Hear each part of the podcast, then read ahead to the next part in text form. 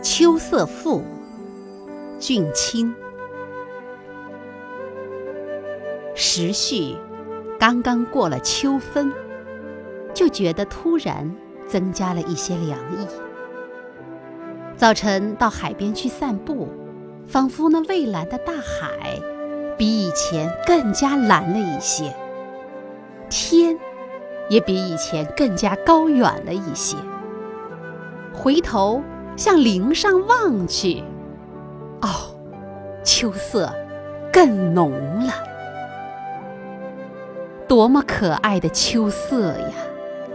我真不明白，为什么欧阳修做《秋声赋》时，把秋天描写的那么肃杀凄凉。在我看来，花木灿烂的春天固然可爱，然而。瓜果遍地的秋色，却更加使人欣喜。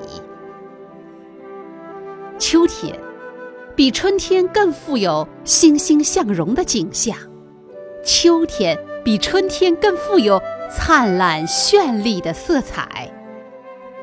你瞧，西面山洼里那一片柿树，红的是多么好看，简直像一片火似的。古今多少诗人画家都称到枫叶的颜色，然而比起柿树来，那枫叶却不知要逊色多少呢。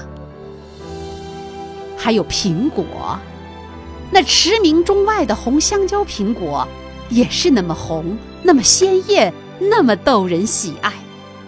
大金帅苹果则金光闪闪，呈现出一片黄澄澄的景色。山楂树上缀满了一颗颗红玛瑙似的果子，葡萄呢，就更加绚丽多彩。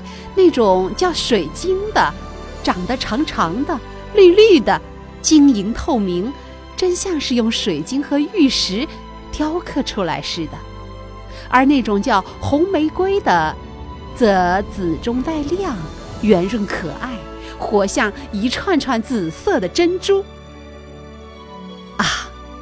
好一派迷人的秋色，我喜欢这绚丽灿烂的秋色，因为它表示着成熟、昌盛和繁荣，也意味着愉快、欢乐和富强。